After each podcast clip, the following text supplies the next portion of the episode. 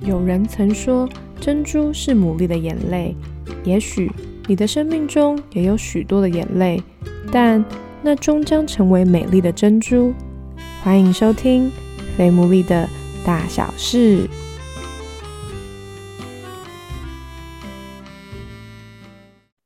大家好，我是 Sarah，欢迎收听我们第四十三集的《非牡蛎的大小事》。那不知道该不该说是最近，或者应该要说一，其实一直以来，我们每一天看到的新闻呢，其实都充斥蛮多负面的消息，而且好像永远不会停止。那有一些消息呢，离我们很近；有一些消息离我们很远。那更别就说是有一些人，可能你现在也就正在经历一些跟你生活有关的坏消息，比方说。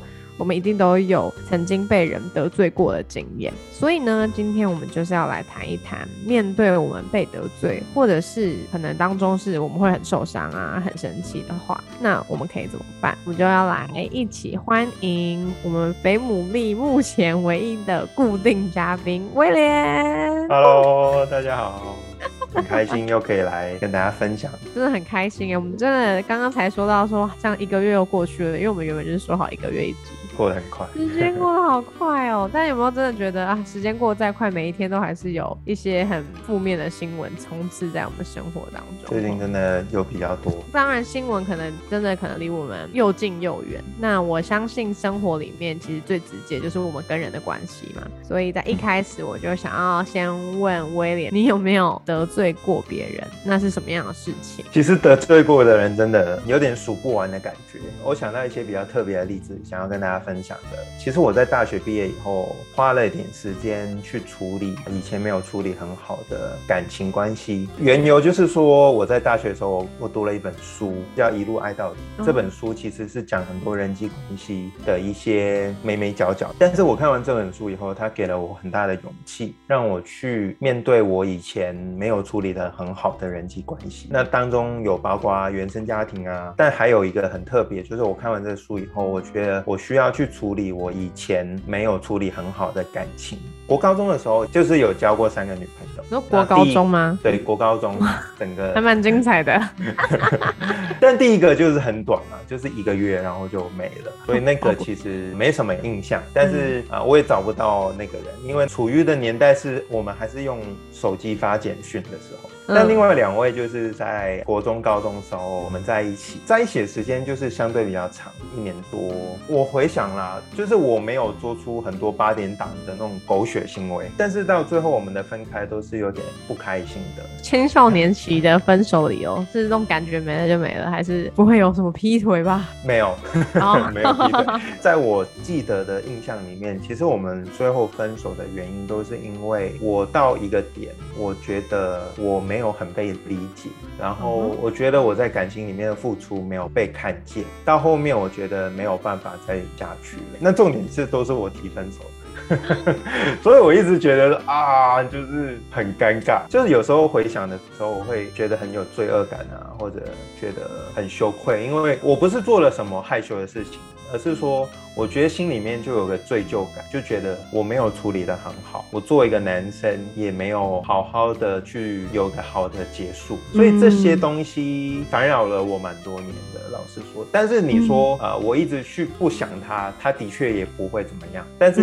有时候想的时候，我觉得还蛮挫败的，因为这个也是导致到我大学的时候有认识一些有好感的对象的时候，心里面就有个声音就出来跟我说：“你以前没有处理得很好啊，为什么？”你还奢望你可以寄望下一段感情？看完那本书以后，放长假期的时候回到香港，因为我还有他们的脸书去敲他们，然后就说：“哎，你最近有空吗？我回来香港了。”有空的话可以见个面嘛？然后发的时候我就觉得很尴尬，因为我们太多年没聊天，然后一聊天就约见面，通常这种都不会是好事情。但是他们还是很好，我们还是见面的这样。哎，等一下，我只见了一位，因为有一位前女友应该有点吓到，就是喂，为什么要见面？应该不需要见面的吧？我们都分开了。然后我就跟他跟他讲了来龙去脉，我就说我在以前我们分开的时候，我觉得我没有处理的很好，然后这次见面只是想要。跟你道歉，就想要请求他的原谅。然后他回的很快，他就说，嗯，我觉得你处理的很好啊，我觉得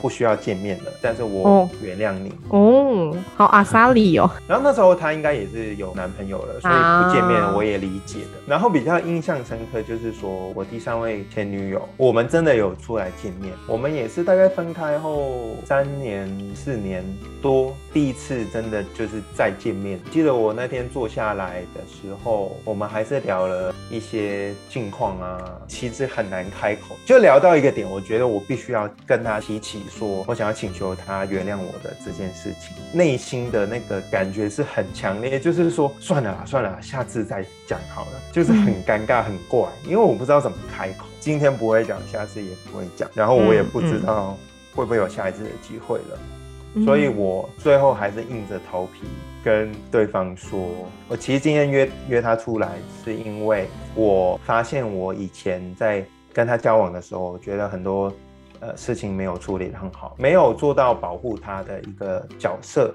我们的关系在那个时候也没有帮助彼此去成长，因为我们分开的原因也是我比较单方面，我觉得有些点过不了，让他很难过，我觉得很愧疚。我就跟他讲我看了那本书的故事，然后我觉得今天想要请求他的原谅，但是这个原不原谅呢？他不需要马上回答我，或者是他不需要一定要原谅我，我就把这个选择交给他。然后其实他听完以后，他从一开始比较疑惑的。到后面，他好像有比较听懂了，他就跟我说，其实当初我们在一起的时候，其实很开心。当然有一些部分他没有很理解，但是他也肯定了我做的很好的地方。然后最后他说我原谅你。然后我那一刻我很记得，我内心觉得好像有个很重的石头，好像就是被放下了，终于。因为那是你心里面的疙瘩嘛，原本对，因为那个疙瘩或者那个感觉真的缠绕了我几年，好像在坐牢的感觉。然后那一下好像就是啊，我得救了。听起来就是好像有一种，就是虽然明明那时候做了这个决定，好像你有这个主导权，结束了就是你们的关系，可是反而在结束过后，好像某个程度你心里面某某一些部分，好像反而其实是到对方的手上，而且是你好像一直失去那些部分，是直到你做出了。这个请求原谅的举动，然后那一些失去的部分，才真的有一种哇，回来了。就是我以前听过一个，他是说，当我们谈恋爱然后分开，就不管是谈恋爱或者就是一段感情里面，我们分开的时候，它有点像两张贴纸，嗯，就是当我们在感情里面，好像两张贴纸，我们粘得很紧。但当我们分开的时候，我们总会有一些部分，就是会留在对方身上。本来一个完整的我们，会变成心里面可能会变成有一些欠缺，或者有些不完整。然后我觉得那一次的经历让我看见说，哦，真的是有不完整的部分。但是当我那时候被原谅的时候，我觉得我有被恢复回来。那我觉得你经历过被原谅吗？那我想问威廉，就是那你觉得如果要请你定义什么是原谅的话，你会怎么样定义这两个字？原谅这个字，其实，嗯，我可以先说，我以前一直以来觉得原谅是什么，然后后来被改变的想法是什么。那其实从小到大，我觉得原谅都蛮直觉的，就是我做错事情，需要去先请求别人原谅。然后他原谅我，这个过程才会结束。其实我觉得以前我没很没有办法原谅人，比方说我有个同学以前一直欺负我，然后我心里面就有很多疙瘩，然后觉得很生气，然后就是每次想到他怎么对待我的时候，我就情绪就会上来，很不想要原谅他，因为我觉得当我原谅他的时候，我好像就要接纳他又要来欺负我的那种感觉。嗯，但是我心里面我又知道说他可能又会再来。欺负我，嗯，所以我以前我很不想要原谅人，因为我觉得当我原谅的时候，我好像就是把我自己很软弱的部分又又要被展开给对方，所以我觉得以前我是没办法原谅人，但后来有一个改变，就是我以前的 mentor 跟我分享说，真正的原谅是我们选择去原谅对方，嗯，但是不代表我要完全接纳他以前对待我的方式，原谅跟信任是分开的。嗯，OK OK 啊，那我再解释一下，原谅跟信任分开是什么意思？嗯，就是说，因为我刚才有提到说，当我原谅一个人的时候，我好像要完全的重新去信任他，就像以前一样。但是我的 mentor 告诉我说，这两个东西其实是分开的。意思是什么？今天当他欺负我。的时候，我可以选择原谅他，但是不代表说我要像以前一样的去信任他，因为当他欺负我的时候，那个信任被破坏掉了。信任有点像一个门禁卡，就是你有没有看那种零零七，对不对？对，特务片，他就是说你的那个权限不够，看不了这个档案资讯。哦，OK，就是说他可能有分五个等级，就是最高的等级就是等于说你可以看到。越多的机密，其实我觉得我们的心也是一样，嗯，就是说，当我对你的信任越高，我就愿意给你越多的权限来认识我。嗯，哇，这说的很好哎。今天我没有很认识你的时候，我就不会跟你分享那么多事情。但是今天我越信任你，你是我越亲的人，我当然愿意。跟你分享越多，也是代表说，今天如果只是个陌生人，如果他呃很没有礼貌，他骂我，其实说老实话，他对我的影响不会很大，因为我给他的权限没有很多，所以我心里面对他的期待或者对他讲的话，其实我不会那么看重。但如果今天是一个对我很重要的人，然后是我的权限给给予对方是很高、很信任他的这样的一个人，他讲的话跟他所做的事。对我的影响就很大。那我讲回来，那原谅跟信任这个部分，就是说，如果以前我给这个人权限很高，信任度很高。但他做了一次事情伤害了我，或者让我很失望的时候，我还是可以选择原谅对方。嗯，但是那个信任就要重新建立。他可能以前是在第五等级的权限，但可能他做了这个事情以后，现实上可能我需要点时间，他可能从第五等级掉到第二等级。那这个就是要透过我们要重新去建立信任，他才有办法慢慢恢复到以前的等级或者以前的程度。当我明白这个点以后呢，我就。发现说哦，其实原谅并没有很复杂，嗯，原谅是一个选择，是我在大事小事上都可以去选择做的。OK，但是信任这部分就是要看天时地利人和，到时候 有没有机会让我们可以彼此重新去修补这个信任。嗯，那有的话当然很好，但没有的话，我们也要接纳这个事实就是这样子的。哇，我第一次听到这个说法，我真的觉得很浅显易懂哎，我觉得讲超好的。因为这个对我来说改变很大，我一直卡在以前的想法里面，让我觉得第一我没办法原谅别人，第二是我没办法原谅自己。但是当我听见原来真正的原谅是就是信任跟原谅是分开的时候，我就觉得说哦，那我可以做到。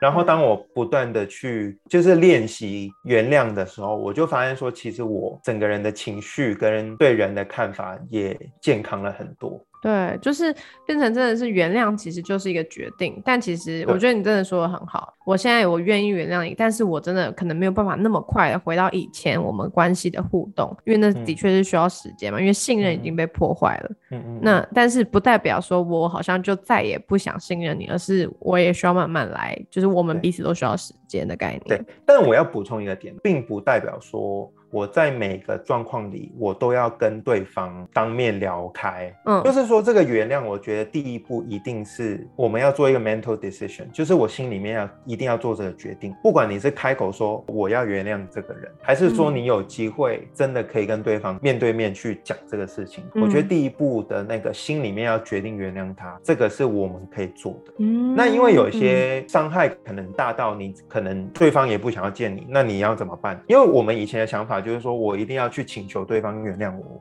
然后对方原谅我才完成了整个原谅的过程。但是这个原谅，我觉得在我还不能够跟对方面对面处理的时候，其实这个原谅已经可以发生了。已经可以去做这个决定，我特别想要分享一下，不然大家都觉得说，我怎么可能又去找对方呢？我觉得我都很伤心了，很难过。那我想要听一听，就是那有没有曾经你比较实际上，就是哎变成是别人得罪了你，然后你原谅别人的经历？呃，我不知道大家还记不记得上一集我有分享到一个室友的故事。我被室友骗了钱。可能被他偷了一些东西，然后我可以把那个故事故事结束。其实我刚才分享到，就是我 mentor 跟我分享的原谅的故事等等，这个部分的学习，其实就是刚好发生在我被室友骗了钱之后发生的。前情提要就是说，室友骗了钱以后，我就没有跟他再租同一个地方了。但是我们的学校还是碰到面，但是我是不会跟他讲话，我心里面还是觉得很生气，然后我觉得心里面有很多的情绪。那个时候我一直的想法就是时间会冲淡一切，冲淡一切，对，就是社会都是这样讲嘛，时间过去啊就好了这样。嗯，但其实我那个时候的感觉就是，我觉得这个话是假的。我的确不想这个事情，没有看到他的时候，其实我就觉得好像没事。但每一次我在学校上课的时候，就看到那个 Lucas 跟别的同学，我那个情绪、那个经历、那个很多的。画面又跳出来，那种情绪好像是怪兽也在笼子里，然后突然有一刻又它又冲出来，我就会发现说，其实大家都跟我说时间会冲淡一切啊，你不要想就好，你忘记它就好，其实是没办法走出来的。当我们心里面没有原谅或者被饶恕的时，被原谅的时候，其实我们的那感觉就是，好像是我每天醒来第一件事情就是想到这个事情。一醒来做的任何事情，他好像我都背负着这个人对我的不好，我好像就背负了这个感觉去过的每一天。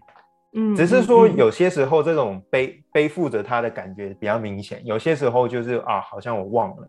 但是久而久之，这种感觉其实一直都会在。可能在一些特定的时候呢，他很提醒你说：“哎，你真的还是背着这个。”过去，我就觉得我每天醒来就是想说，我万一看到 Lucas，我要怎么跟他讲？万一他怎么样怎么样？就是我心里面有很多小剧场。但是那个感觉很明显，就是说我没办法去好好计划我的人生，反而我就是卡在我被他骗钱。但是说实话，我回想当时候，我觉得我没有做错任何的事情。那 Lucas 呢，很明显也不会突然跑过来跟我说：“威廉，对不起，我自己以前骗了你的钱，请你原谅我。”那要怎么办？你知道吗？他也不会来请求我原谅，但我心里面又被过去他。骗我这件事情很烦扰着我。过去几个月，我就一直只能用啊，忘记他，不要想了，一定会好的。但是我发现没有办法，因为每次有人提到 Lucas 或者我看到他的时候，我就超怒、超生气。我发现说，就算他今天不来请求我的原谅，但是我还是可以选择来原谅他，因为当我选择原谅他的时候。我就可以把这个重担、这个包袱，可以把这个东西放下来。原谅除了原谅别人以外，其实我们很多时候也要来原谅自己，不然其实我们常常都会活在罪恶感跟羞愧的当中，没办法走出来。那我那天就做了一个很短的祷告，就是说：神啊，你帮助我，我没办法原谅他，但是因为你帮助我，我愿意选择来原谅他。但你要帮助我。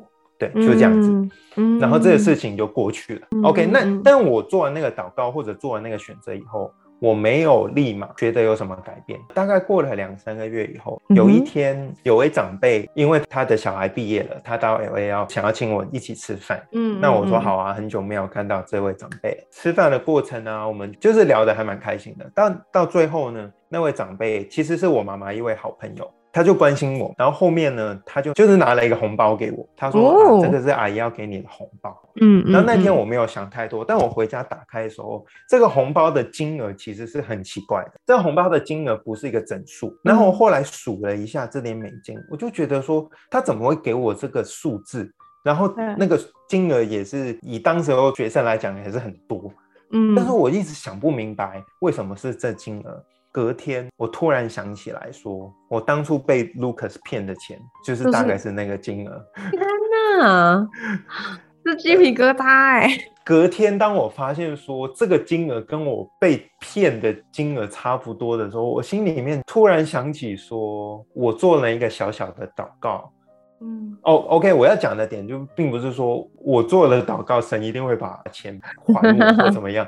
但我要讲就是说，其实这个事情我已经过了两三个月了，对。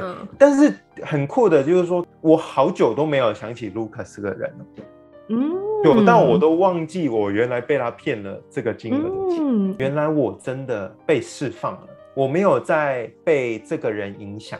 我好像真的就没事了，好像得回我的自由了那种感觉。我是要表达说，这个其实是我们在日常生活当中也要常常去做的一个事情。像我现在就是出去开车，然后有些机车真的很机车，那就切线啊，然后不打灯啊，其实我心里面都会就会蛮生气，因为我觉得他们危害到我的家人的安全，其实我心里面就会很很怒，就会觉得，哎，你这会不会开车啊？但是其实就算这种事情，我觉得说。我也是要选择来原谅对方，我就会心里默默说 forgiven，就是说好，我原谅你。我原谅你，并不代表说我比较厉害，但是我觉得我不能让这些事情成为我心里面的疙瘩。所以在这些很小的事情上面，我觉得我们都可以选择来选择原谅。这样，嗯，那我觉得久而久之，这些小事上，我们一直来训练习原谅的时候。当我们面对一些比较大的人际关系上的一些冲突，或者有些过去的受伤害，因着这样，我们也比较容易能够走出来。我觉得今天其实刚刚就有听到，就是关于原谅这件事情，其实我觉得其实还蛮重要的。第一步，其实当然还是跟自己有关，因为我觉得有些时候你需要去原谅别人，某个程度一定也代表说，大家可能都有遇过，就是那种。觉得说啊，自己怎么这么笨，怎么会可能遇到这些事情等等之类的，就是气对方也气自己。那不论是你现在是处于哪个状态，是你活在一个罪疚感的里面，还是你是活在一个正在很生气的里面，我觉得刚刚威廉的分享都很宝贵，就是他自己的经历，然后特别我真的好喜欢那个，就是原谅跟信任是分开来的事情，原谅他也可以是在每一件大小的事情上面，而且他不一定是必须得两个人好像都 ready 好了才来谈，没有，就是你现在开始就可以做这个决定，那我觉得是。原谅很难，但是又很重要的部分。很希望大家就是真的可以在原谅里面，你可以不论像刚刚威廉所经历到那个失去的部分，它会渐渐的回来，或者是那些让你痛苦的地方，有一天你会发现，哎，怎么你已经不再想起来了？那如果大家你有什么想要跟我们讨论，或者是想要回应的话，都非常欢迎到我们的 I G F A T M O O L E E 留言给我们哦。那我们就期待下一个月 再跟威廉相见了。好，谢谢大家。好，大家拜拜。拜拜。